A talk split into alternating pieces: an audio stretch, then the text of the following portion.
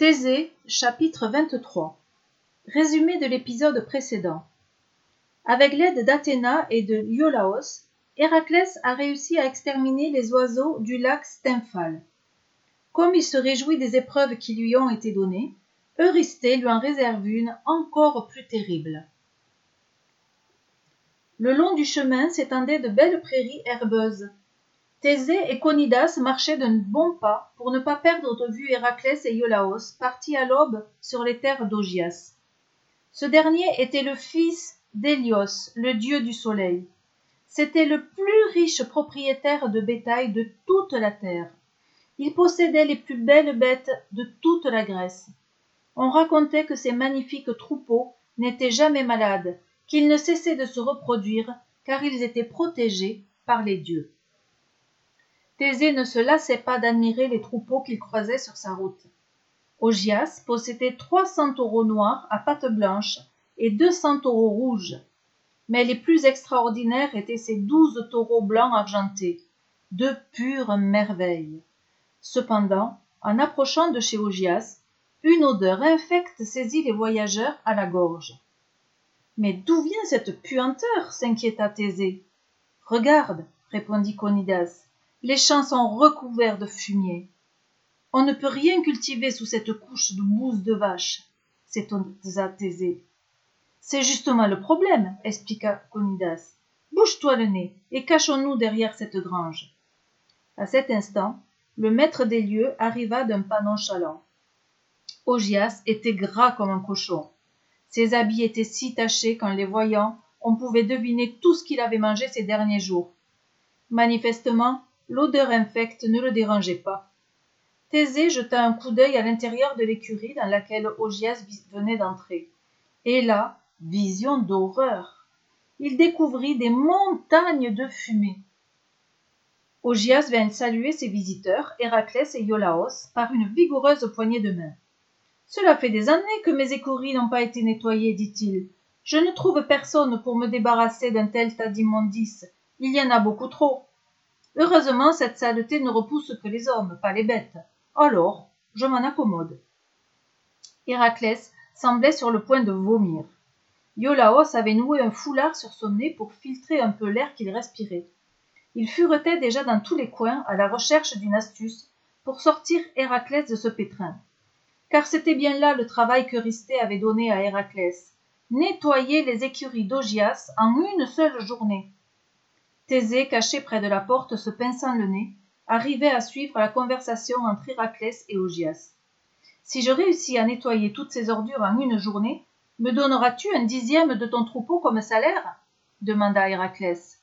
Surpris et amusé, Augias accepta l'offre il était tout à fait certain que cette tâche était impossible à accomplir en vingt-quatre heures. Dès que l'affaire fut conclue, Héraclès se jeta dans le fumier pour charger sur son dos. Avec sa brutalité habituelle, le voilà qui attrape déjà d'énormes paquets d'ordures. Mais arrête, lui crie Iolaos, tu n'y arriveras jamais comme ça.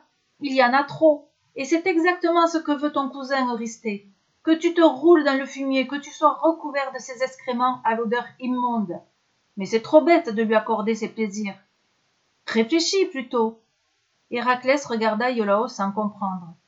Je viens de faire le tour des écuries, reprit Iolaos. J'ai repéré deux rivières qui coulent à proximité.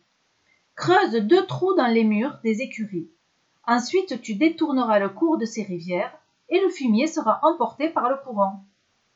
Décidément, pensa Thésée, Iolaos demande à Héraclès de réfléchir, mais c'est toujours lui qui finit par le faire à sa place. Héraclès mit peu de temps à creuser deux trous. Il joua des muscles et de la pelle avec acharnement, et bientôt les lits des rivières furent détournés. Alors le miracle s'accomplit. Les eaux des rivières entrèrent dans les écuries par le premier trou et en sortirent par le second, en emportant tout le fumier sur leur passage. Mieux, elles s'écoulaient dans les prairies alentour, les nettoyant par la même occasion, et leur rendant aussi leur fertilité. En moins d'une journée, les écuries d'Augias furent entièrement nettoyées. Lorsque Augias revint dans ses écuries, sa surprise fut immense. Pourtant, il refusa de tenir sa parole. Tu m'avais caché, prétexta-t-il. que ce que tu viens d'accomplir est une épreuve imposée par Eurysthée. Dans ces conditions, tu n'as aucun salaire à recevoir. Héraclès reprit le chemin de Mycène de fort méchante humeur. En approchant de la cité, il aperçut la silhouette de son cousin Eurysthée juché sur les remparts. Et la colère s'empara de lui. J'en ai assez, se mit-il à crier. Tu m'entends, Iolaos? J'en ai assez d'obéir à ce minable. Cette comédie va cesser sur le champ. Je vais l'écraser contre un mur, le réduire en miettes, le. Mais la voix persuasive de Iolaos l'arrêta net. Tais-toi et écoute. Eurysthée n'est pas content du tout. Il est même furieux lui aussi. Derrière eux, Thésée, qui avait tout entendu, se tordait le cou pour comprendre ce qui se passait sur les remparts. On y voyait Eurysthée faire de grands gestes agacés. Il n'avait pas vu Héraclès arriver. De cette hauteur, sa voix portait loin, et il disait J'enrage Je voulais le voir se couvrir de fumier, qu'il soit obligé de se rouler dans les bousses de vache, et il en est encore sorti sans même toucher ses immondices. En un instant, Héraclès se dérida. Un grand sourire éclaira son visage, et il lança un clin d'œil à Iolaos. Il n'écouta pas la suite.